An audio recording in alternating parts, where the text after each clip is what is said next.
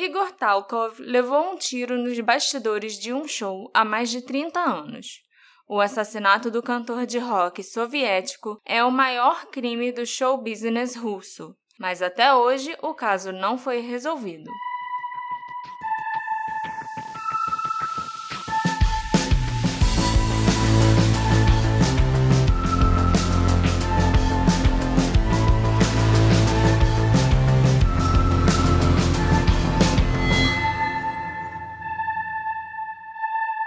Assistentes!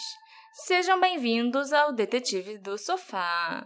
Eu sou a sua host, Marcela, e hoje é dia de episódio com sotaque!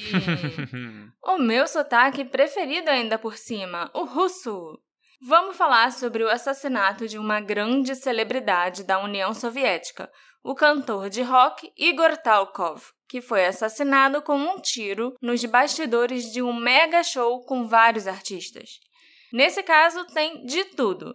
Tem fãs enlouquecidos brigando com os médicos, tem testemunhas fujonas, tem um pouco de política, relatos que mudavam toda hora, muito mistério e muito sotaque russo.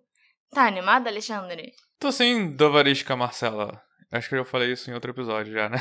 Já, mas o que, que tem? Mas antes, eu queria avisar para vocês uma coisa muito legal, que o pessoal da Aurelo entrou em contato com a gente, mandou e-mail para mim ontem, falando: "Ou, oh, a gente vai te dar uma, vai dar uma força aí para vocês, maneira aí e tal".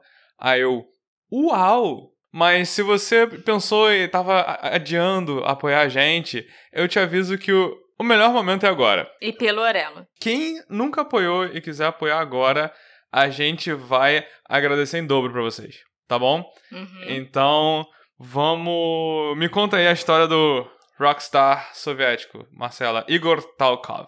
Vamos lá então. Há 30 anos, em 6 de outubro de 91, o famoso cantor soviético Igor Talkov foi morto a tiros em um show em São Petersburgo.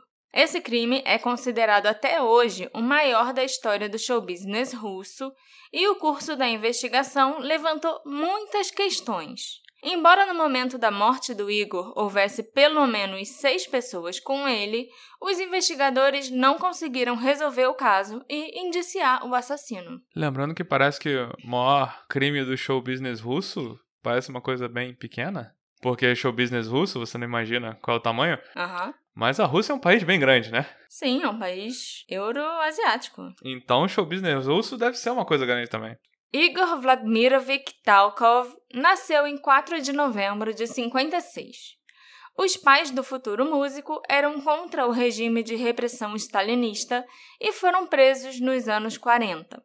Ambos cumpriram pena na região de Kemerova e assim eles se conheceram, na prisão. É romântico isso, né? Você se conhecer na prisão lutando contra um regime opressor. Dá coisa de filme. Irmão do Jorel, na verdade. É o que eu tava pensando nos pais do irmão do Jorel.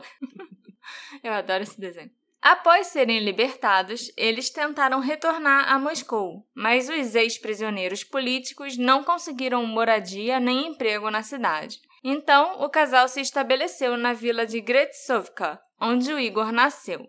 Ele mostrou amor pela música desde a infância e era um músico autodidata. O Igor sabia tocar acordeão, piano, guitarra, bateria e até violoncelo. Isso tudo sem camisa no frio. E ele aprendeu tudo isso sozinho, sem precisar ter nenhuma aula de música. Isso é importante para o caso? Não, mas é bem impressionante, pelo menos para mim. Com certeza.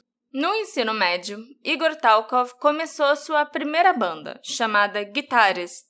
Adivinha o que, isso significa? Eu vou chutar que é uma banda que só tinha guitarrista. Talvez, é possível. Ele também começou a compor suas primeiras canções e a escrever poemas. Depois de terminar a escola, ele foi tentar ganhar a vida em Moscou e tentar entrar numa faculdade de artes da cidade, mas ele teve muitas dificuldades em se estabelecer por lá. Ele não só não conseguiu começar a faculdade, mas também não conseguia arranjar nenhum emprego por lá. Na época, as desculpas usadas para rejeitá-lo eram que ele não foi um bom aluno na escola, que as notas dele eram ruins, ou que ele não teve um bom desempenho nos testes aplicados pelas faculdades e nas entrevistas de emprego. Hoje em dia, a gente sabe que, na verdade, o problema era o registro criminal dos pais dele. As autoridades universitárias colocavam todo tipo de obstáculo no caminho dos familiares dos traidores da pátria, enquanto se escondiam atrás de vários pretextos. Então, em 1975, o Igor Talkov voltou para casa e se tornou aluno da Faculdade de Física e Tecnologia do Instituto Pedagógico de Tula. O Igor era o melhor aluno da turma, mas ele não estava nem um pouco feliz. Ele realmente não gostava de ciências exatas e só queria saber de música. Depois de deixar o Instituto Pedagógico, ele estudou no Instituto de Cultura em Leningrado por um ano.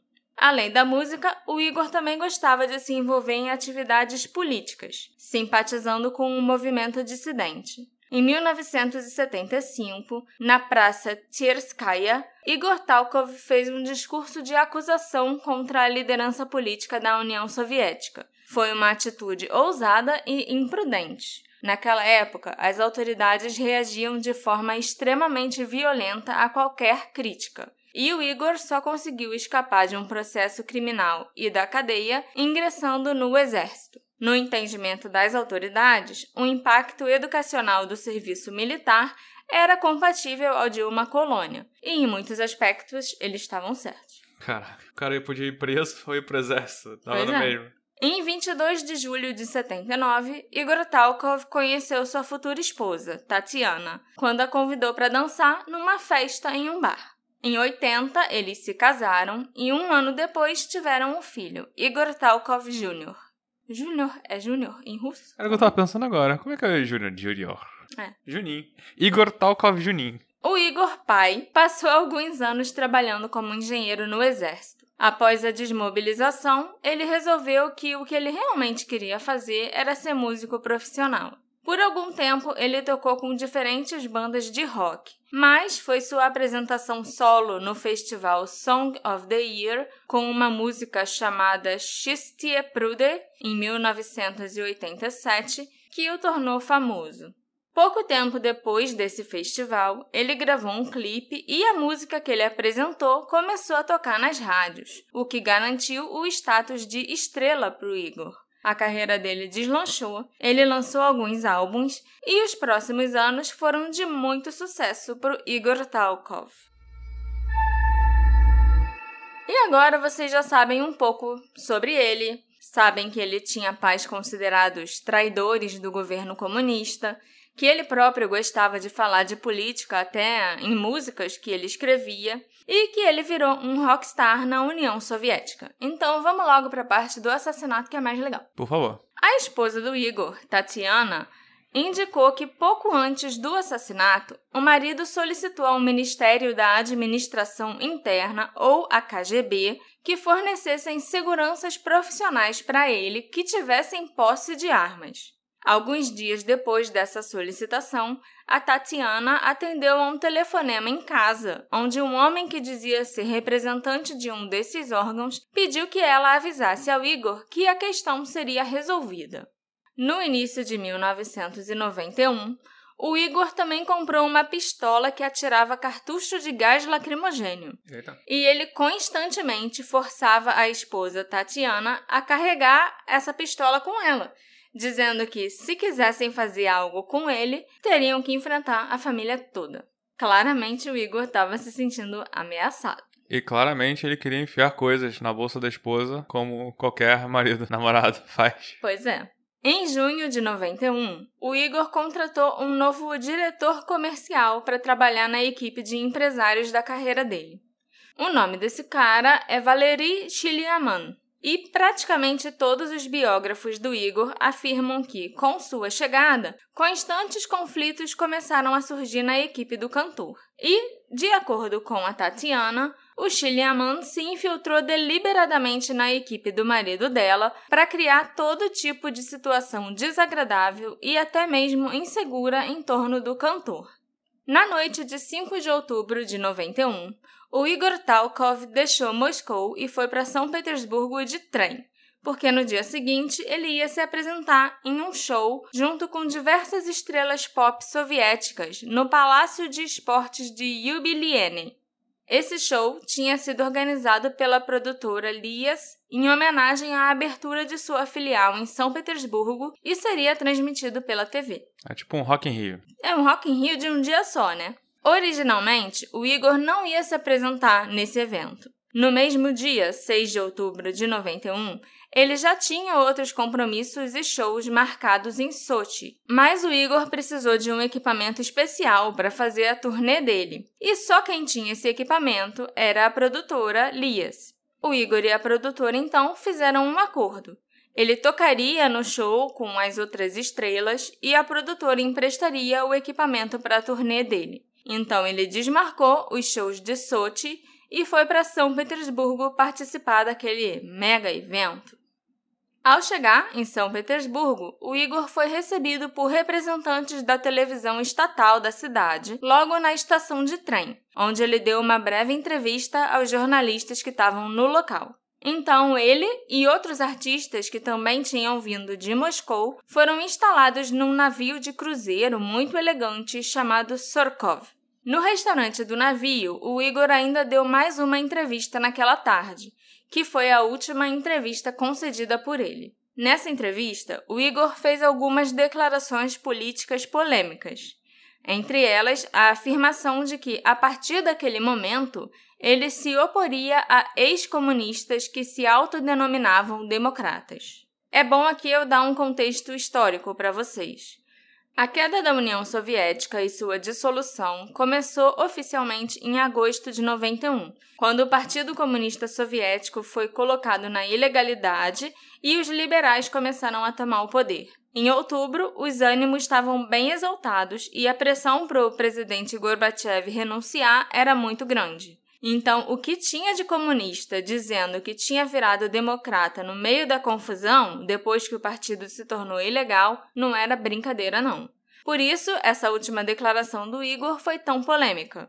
Lembrando que eu não sou historiadora, gente, então esse é só um resuminho do que eu me lembro assim por alto.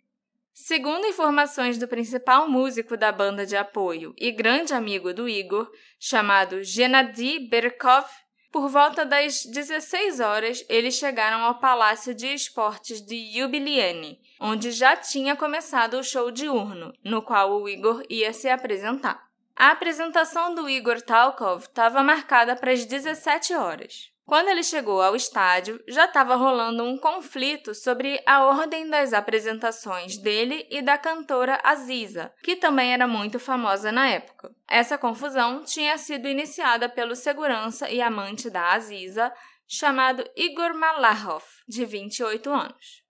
De acordo com a ordem do show, Oleg Gazmanov era o artista que ia encerrar as apresentações.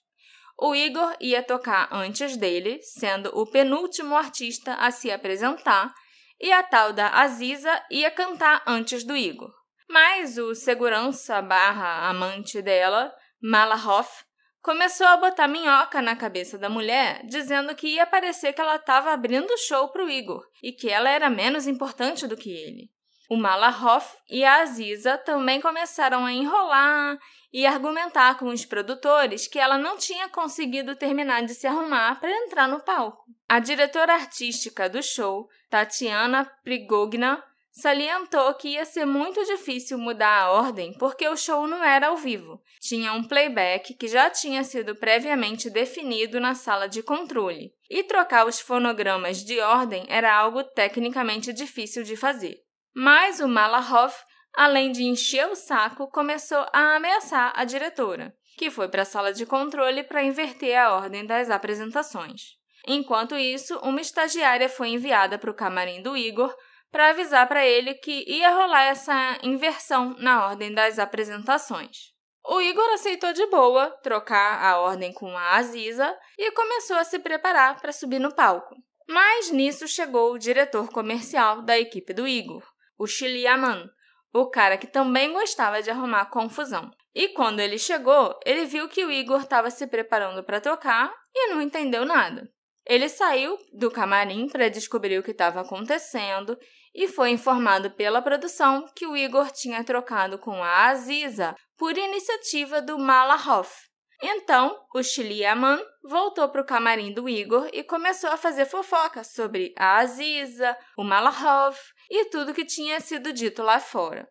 Por volta das 4h15 da tarde, o Malahov entrou no camarim do Igor, começou uma discussão generalizada e os três seguranças do Igor tiveram que intervir e tirar o Malahov, que estava muito bêbado, de lá de dentro. O Shiliaman saiu do camarim e continuou brigando com o Malahov lá fora.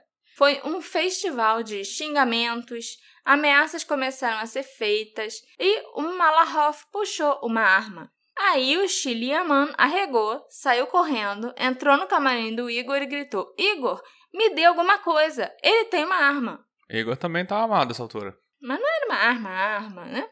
O Igor puxou aquela pistola de gás lacrimogênio que ele tinha comprado no início do ano para a esposa e que por algum motivo ele tinha resolvido levar com ele para o show. O Igor saiu do camarim acompanhado pelos três seguranças e disparou na direção do Malahoff. Mas, devido à longa distância que os dois estavam e aos cartuchos estarem vencidos ou serem de baixa qualidade, ele não causou nenhum dano ao oponente, porque não saiu gás nenhum. Eu tava aqui pensando, pô, como será que funciona essa pistola de gás lacrimogêneo? Não funciona. Pelo menos a do Igor não funcionava, né? Mas os três seguranças do Igor aproveitaram o momento e atacaram o Malahov. Um dos seguranças, o Alexander Barkovsky, agarrou o Malahov e o derrubou. O Malahov conseguiu disparar dois tiros de seu revólver. Uma bala atingiu o chão e a outra atingiu uma caixa de equipamentos. O Igor então resolveu atacar o Malahoff no mano a mano e começou a bater na cabeça dele com o cabo da pistola de gás. Para isso serve. Para isso serve, dá umas coronhadas, né? Nessa confusão, de acordo com testemunhas oculares da briga, o revólver foi arrancado das mãos do Malahoff e o Igor feriu uma das mãos. Deve ter ferido de tanto bater. É. A cantora Aziza estava no camarim dela e escutou o barulho dos tiros. Então, ela correu lá para o corredor onde estava acontecendo a confusão e viu o amante, o Malahoff, caído depois de ter levado uma forte pancada na cabeça. Ela se assustou e correu para checar se ele estava bem. Nisso, outras pessoas também apareceram para ver o que estava acontecendo. O Chiliaman se aproximou da Aziza e do Malahoff, tentou chutar o homem caído, mas ele errou e atingiu a Aziza, que estava grávida. Ele atingiu ela diretamente na barriga e, como resultado, ela perdeu o bebê. Caraca! Ela tava no chão junto com ele? Tava. ela cara... tava no chão, tipo, meio que abraçando ele, entendeu? Para proteger. E aí o cara foi dar um chute nele, errou, acertou a barriga dela. Caraca. O Shiliaman pegou o revólver caído e foi para o camarim procurando pelo Igor, que tinha sumido na confusão. Ele e um dos seguranças procuraram o Igor no camarim e não acharam. E o Igor também não estava ali no corredor com as outras pessoas. E é a partir desse ponto que a história fica estranha. O Chiliaman ainda estava com um revólver na mão e resolveu esconder na caixa acoplada do vaso sanitário do camarim. Revólver esse que não era nem dele, né? Então, para que, que ele foi ter trabalho de esconder? Era o revólver do Makov, né? Malahoff. A Aziza viu onde o Chiliaman tinha escondido o revólver, foi lá e pegou. Ela entregou o revólver pro dono, o Malahoff, que pegou um táxi e foi embora dali. De boa. De boaça. Cerca de cinco minutos depois que a confusão já tinha meio que acabado, né? Já tinha pelo menos dispersado ali do corredor. O headliner do show daquele dia, o cantor Oleg Gazmaniov e sua assistente saíram do camarim dele para procurar a produção. Eles foram andando na direção do palco e viram o Igor de pé, próximo a um espelho. O Igor estava gemendo de dor e cheio de sangue. Ele desmaiou e acabou morrendo poucos minutos depois. Ao se depararem com essa cena, o Oleg e a assistente dele deram um alarme. Ela foi procurar ajuda ali no backstage e ele ligou para a emergência e pediu para mandarem uma ambulância o mais rápido possível. A ligação do Oleg foi feita exatamente às 4h37 da tarde. O show foi interrompido. Claro, né? O apresentador, Sergei Kalivarsky, estava aterrorizado com o que estava acontecendo. Sabe o que, que ele fez, amor? Ele foi pro palco improvisar um show pra ninguém perceber nada. Não. Ele resolveu informar ao público que o Igor Talkov tinha sido baleado nos bastidores. Ele ainda pediu que, se houvesse algum médico na plateia, ele fosse para o backstage urgente. Logo apareceram o chefe do centro médico do estádio e uma enfermeira voluntária lá da plateia. O médico deu duas injeções no Igor, uma injeção de solução de cordiamina e um hemostático. Enquanto isso, o pessoal da plateia ficou chocado e várias pessoas começaram a ligar para a emergência relatando o que tinha acontecido com o Igor. Nos próximos cinco minutos, mais de 10 ligações para emergência foram feitas do estádio. E é interessante aqui a gente lembrar que não existia celular nessa época. As pessoas estavam fazendo filas nos orelhões do estádio para chamarem a emergência. Às 4h39, duas ambulâncias foram despachadas para o local. Uma delas era uma unidade móvel de terapia intensiva e a outra levava os médicos socorristas. Às 16h51, as ambulâncias e os médicos chegaram. No prontuário feito pelos médicos no local, às 16h53 foi registrada ausência de batimentos cardíacos, de respiração e de pulso. As pupilas do Igor estavam dilatadas ao máximo e ele foi declarado morto.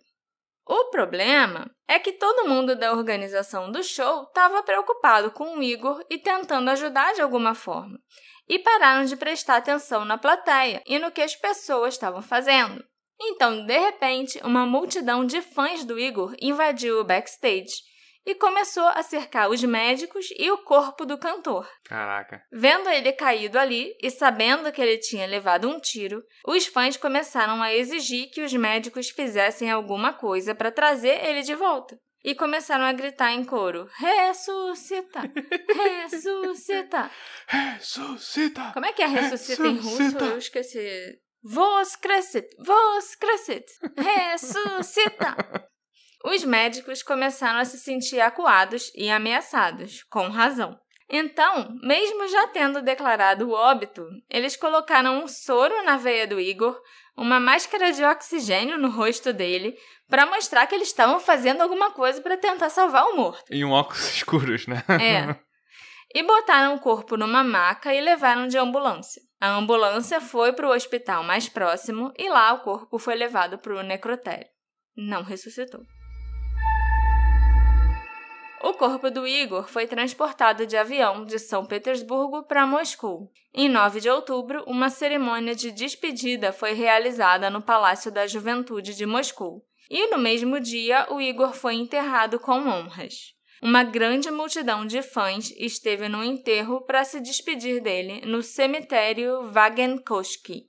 O Ministério Público da cidade de São Petersburgo iniciou um processo criminal para investigar o assassinato do Igor. E parecia que seria um crime fácil de resolver, já que aconteceu uma briga que foi testemunhada por várias pessoas e parecia para os policiais que o Igor tinha levado o tiro durante a confusão. Mas até hoje a gente não sabe o que aconteceu com o Igor. Testemunhas oculares da briga, que foram interrogadas após o incidente, não tinham uma opinião comum sobre quem disparou e qual foi a arma usada. Cada pessoa falou que viu uma coisa diferente ou que não viu nada. E a polícia também deu mole de não ter interrogado outras pessoas muito importantes no caso, como o Oleg Gazmanov, que encontrou o Igor ferido e chamou a emergência. A assistente do Oleg também não foi interrogada, nem o apresentador do show, que anunciou para a multidão o que tinha acontecido. E esses são só alguns exemplos de pessoas que a polícia simplesmente deixou para lá. De acordo com a história da figurinista Maria Berkova, quando o revólver do Malahov foi derrubado, o Chiliaman o pegou, deu um passo para trás e gritou: Todos fiquem de pé! E então atirou no Igor Talkov. Caraca! Já outras testemunhas afirmaram que o tiro que matou o Igor foi disparado pelo Malahov. O depoimento da figurinista, apesar de parecer incrível, eu tenho certeza que a gente pode descartar. Porque caso você não se lembre, Alexandre, Hum. o Igor não estava nem por perto quando o Chiliaman pegou o revólver. A gente tem um espaço de pelo menos cinco minutos em que o Igor não foi visto por ninguém. Entre o momento que ele feriu a mão na briga, quando estava socando a cabeça do Malahoff, e o momento em que ele foi encontrado pelo Oleg já depois de ter levado o tiro. Ah, e esse relatório, se tivesse ocorrido assim mesmo, alguém ia confirmar, né? Alguém ia corroborar. Com certeza. O primeiro suspeito investigado pela polícia foi o Malahoff, é claro, que entrou num táxi com a arma e simplesmente fugiu e desapareceu. Ele foi colocado na lista de procurados da União Soviética em 10 de outubro de 91. Segundo o jornal Kommersant, em 16 de outubro, o Malahoff se rendeu voluntariamente ao Ministério Público. A essa altura, ele já tinha conseguido se livrar da arma, que ele desmontou e jogou em alguns rios e lagos próximos ao local onde ele se escondeu por 10 dias. Depois de interrogarem o Malahoff, os investigadores o libertaram sob fiança. Após uma série de exames forenses e interrogatórios de testemunhas e do próprio Malahoff, os detetives resolveram inocentá-lo. Supostamente, foi uma perícia situacional que desempenhou um grande papel em determinar a inocência do Malahoff, porque ela mostrou que o Igor Talkov foi baleado por alguém que estava de pé a 50 centímetros de distância dele. Mas o Malahoff estava deitado no chão no momento do disparo. Até onde a gente sabe, né? Uhum, que ele estava caído no chão com a Aziza e tal. Mas a polícia liberou. Liberou. E essa perícia situacional, até onde eu sei, foi só uma reconstituição que eles fizeram e uma análise da entrada da bala. Entendi. Entendeu? É isso que eu no queria corpo. saber, o que era uma perícia situacional. É. O Malahoff, no entanto, foi punido por porte ilegal de armas, porque ele admitiu que ele tinha entrado lá no, no Camarim. estádio, no camarim e tudo, com uma arma. E ele foi condenado a dois anos e meio de prisão mas a arma dele realmente nunca foi encontrada. Durante 20 anos, quase nada se soube sobre o paradeiro do Igor Malahoff, até que, em 2013, depois que ele foi hospitalizado com cirrose hepática, foi descoberto que ele tinha mudado seu sobrenome. E agora, de acordo com seu passaporte, ele se chamava Igor Vitrovich Rus. Ele morava numa casa luxuosa, era casado com a famosa atriz Ksenia Kuznetsova e tinha dois filhos. Também surgiram rumores que na década de 90 o Malahoff teria sido associado a uma gangue criminosa que sabia que ele era o assassino do Igor e tinha feito um acordo com a polícia corrupta para livrar a cara dele. Ele morreu em 2016 de cirrose hepática e diabetes. O próximo suspeito investigado foi o Shiliaman. O problema é que quando ele entrou no radar dos investigadores, supostamente através da gangue do Malahoff, o Shiliaman já tinha emigrado para Israel. Ele também mudou de nome. Ele passou a se chamar Valery Vysotsky e nunca mais voltou para a Rússia. Durante uma busca no apartamento da esposa dele em Moscou, os policiais encontraram a camisa que ele tinha usado no dia do crime. E na camisa havia vestígios de pólvora e gotas de sangue que supostamente pertencem ao Igor Talkov. Hum. Como essa busca, né, na casa da esposa do Shiliaman só aconteceu meses depois do assassinato, eu não acho que a gente tem como ligar essa camisa que ele estava usando no dia ao assassinato com 100% de certeza, sabe? Hum. Muita coisa aconteceu nesses meses e a camisa podia ter sido contaminada ou algo assim. Dizem que o Shiliaman fugiu para Israel porque ele sabia que o Malahoff era o assassino e daria um jeito de incriminá-lo com a ajuda dos investigadores corruptos. Mas o próprio Shiliaman não era nenhum santo. Na verdade, ninguém nessa história era nenhum santo. Então eu considero tudo isso rumores. E eu acho que o Malahoff e o Shiliaman são os principais suspeitos, sim. Passado isso, os dois sumiram e mudaram de nome, né? Exatamente, né? Esquisito.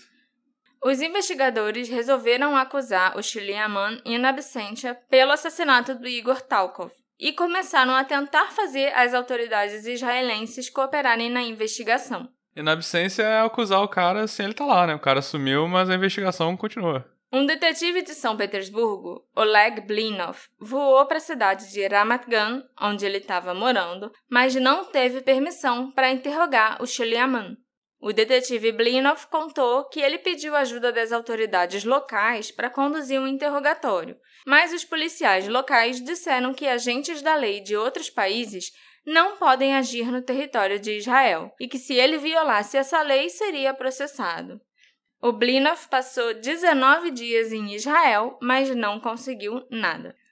No início de 93, o procurador-geral da Rússia, Valentin Stepankov, por meio do Ministério das Relações Exteriores, se dirigiu ao Ministério da Justiça israelense com uma carta na qual pedia a prisão de Shliaman e a extradição para a Rússia para um processo criminal. A carta foi encaminhada diretamente ao promotor público de Israel, mas os russos nunca receberam uma resposta. Você negar uma resposta ao russo é coragem. Em 97, foi concluído um acordo intergovernamental entre a Rússia e Israel sobre a luta conjunta das agências policiais da Rússia e de Israel contra o crime organizado, segundo a qual surgiu uma base legal para levantar a questão da extradição mútua de criminosos. Então, em 25 de janeiro de 97, o Ministério da Justiça israelense resolveu iniciar ações investigativas contra o Valery Shiliaman, depois de receber uma ordem de investigação do gabinete do promotor russo. No mesmo ano, todo o material que os russos tinham sobre o caso foi traduzido para o inglês e enviado para o Ministério da Justiça de Israel mas a justiça israelense considerou que as provas coletadas na Rússia contra o Shiliaman não eram suficientes para a extradição nem para uma acusação e julgamento em Israel. Os russos só tinham uma camisa coletada quase seis meses depois do assassinato e relatos conflitantes de testemunhas. Realmente, isso não é prova suficiente para você processar Ficar alguém. perturbando por seis anos, né?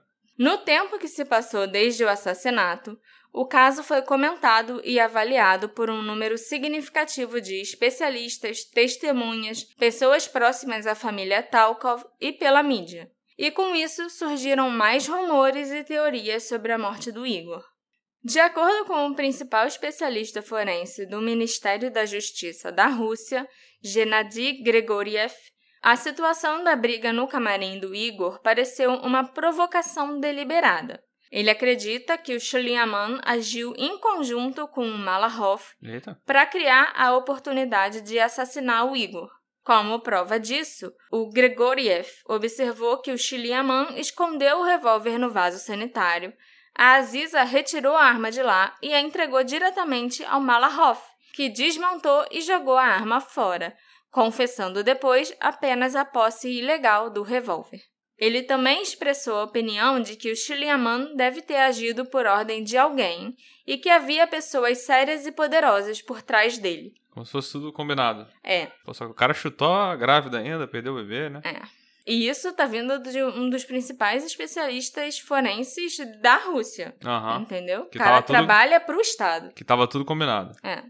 Mikhail Krzyzanowski um oficial de inteligência da KGB, em 2010, expressou sua teoria de que o Igor teria sido morto por um franco-atirador por razões políticas e que o assassinato teria sido sancionado pelas autoridades. Por isso, lógico, ele nunca foi solucionado. O Mikhail ainda disse que o motivo para o assassinato seria a canção Mr. President, que o Igor planejava cantar no show. Ele afirmou também que, como as autoridades se recusaram a informar a viúva Tatiana sobre o andamento do caso, do processo e das investigações, isso com certeza significava que o caso tinha sido classificado como secreto ou super secreto. Hum. Porque senão eles estariam informando para a viúva o que estava acontecendo, né? Entendi. Os avanços nas investigações, tudo isso é normal. Em novembro de 2018, a esposa do Igor, Tatiana, apelou às autoridades que reabrissem a investigação, e o pedido foi acatado. Mas o caso continuou num beco sem saída, já que as autoridades insistiam que o principal suspeito era o Shiliaman, e ele ainda estava em Israel, então era impossível interrogá-lo reler os arquivos do caso, né, para ver se eles deixaram passar alguma coisa, ou procurar a testemunha para interrogar de novo, nem passou pela cabeça dos russos. O foco deles era o Shiliaman. Então, 31 anos depois, a gente continua sem saber o que aconteceu de verdade naquela tarde. Quem atirou no Igor, em qual momento a pessoa atirou no Igor e qual foi a arma do crime, já que o revólver do Malahoff nunca foi recuperado para ser periciado. O que a gente sabe é que um suspeito fugiu para Israel e nunca foi interrogado. Outro passou dez dias foragido e foi inocentado muito rápido. Esse ainda viveu feliz para sempre numa mansão com uma atriz famosa depois de sumir com a possível arma do crime. Um monte de gente na história mudou de nome. A carreira em ascensão da estrela pop da época Aziza foi por água abaixo depois desse escândalo. Caraca. O destino dos três seguranças do Igor Talkov que presenciaram o assassinato também acabou sendo muito, muito esquisito. Esses seguranças que eram da KGB? Eram, que ele tinha solicitado, né, Uhum. para KGB. O Alexander Barkovsky foi morto numa briga num restaurante em 96. O Andrei Bondarienka cometeu suicídio pulando de cabeça da janela do apartamento no terceiro andar, depois de supostamente cortar o próprio dedo indicador da mão direita. Eita. E, de acordo com alguns dados de 2015, Sergei Inatienka está escondido e vivendo sob um nome falso. Várias tentativas de assassinato foram cometidas contra ele, incluindo uma facada no estômago, mas ele sobreviveu. Então, todo mundo que estava diretamente envolvido no caos daquele dia 6 de outubro de 91 se fudeu. Menos os dois principais suspeitos. Olha só. Hum. Por isso que eu gosto da Rússia. Esse episódio foi feito com a colaboração dos nossos queridos ouvintes, o José Martinez e a Patrícia Sestari. Muito obrigada, casal! E obrigada, Patrícia, por você ter apresentado o Detetive do Sofá para o seu marido e para todo mundo que você conhece. E se vocês também quiserem ser nossos apoiadores, vocês podem fazer isso através do Orelo e do PicPay. Nesse mês de fevereiro de 2022, tentem apoiar principalmente pelo Orelo. Eu vou mandar beijos em dobro para vocês. O link tá lá na bio. Entendeu? Wink, Entendeu? wink. A gente continua sem fazer ideia de quem matou o Igor e por quê. Foi um acidente com a arma que disparou sem querer? Foi de propósito? Foi o governo que mandou matar?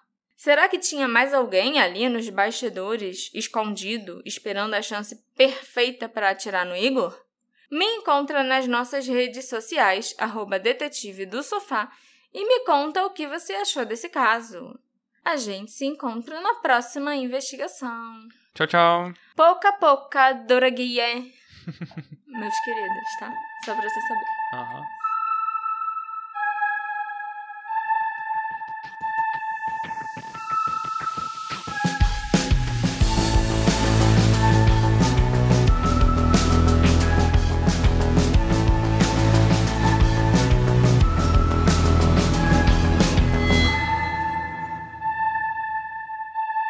Você vai falar alguma coisa? In absentia é. Fala engraçado. É como é que fala? In absentia. In absentia. Parece que eu tô falando. Absentia, então fala com T. Parece que eu tô falando salsicha, sabe? In absentia. Então, ou in absentia Ah. fica estranho. Ressuscita! Ressuscita! Ressuscita! Ressuscita! Aê! Acho que não, hein? Que tal um drinkzinho hoje? O Drink com Crime é um podcast semanal que conta casos de crimes reais, sempre acompanhado de bons drinks. Temos uma coletânea de casos selecionados pelas nossas sommeliers de True Crime. E toda terça-feira tem um episódio novo para vocês. Estamos em todas as plataformas de podcast. Venha apreciar os melhores casos e bons drinks com a gente.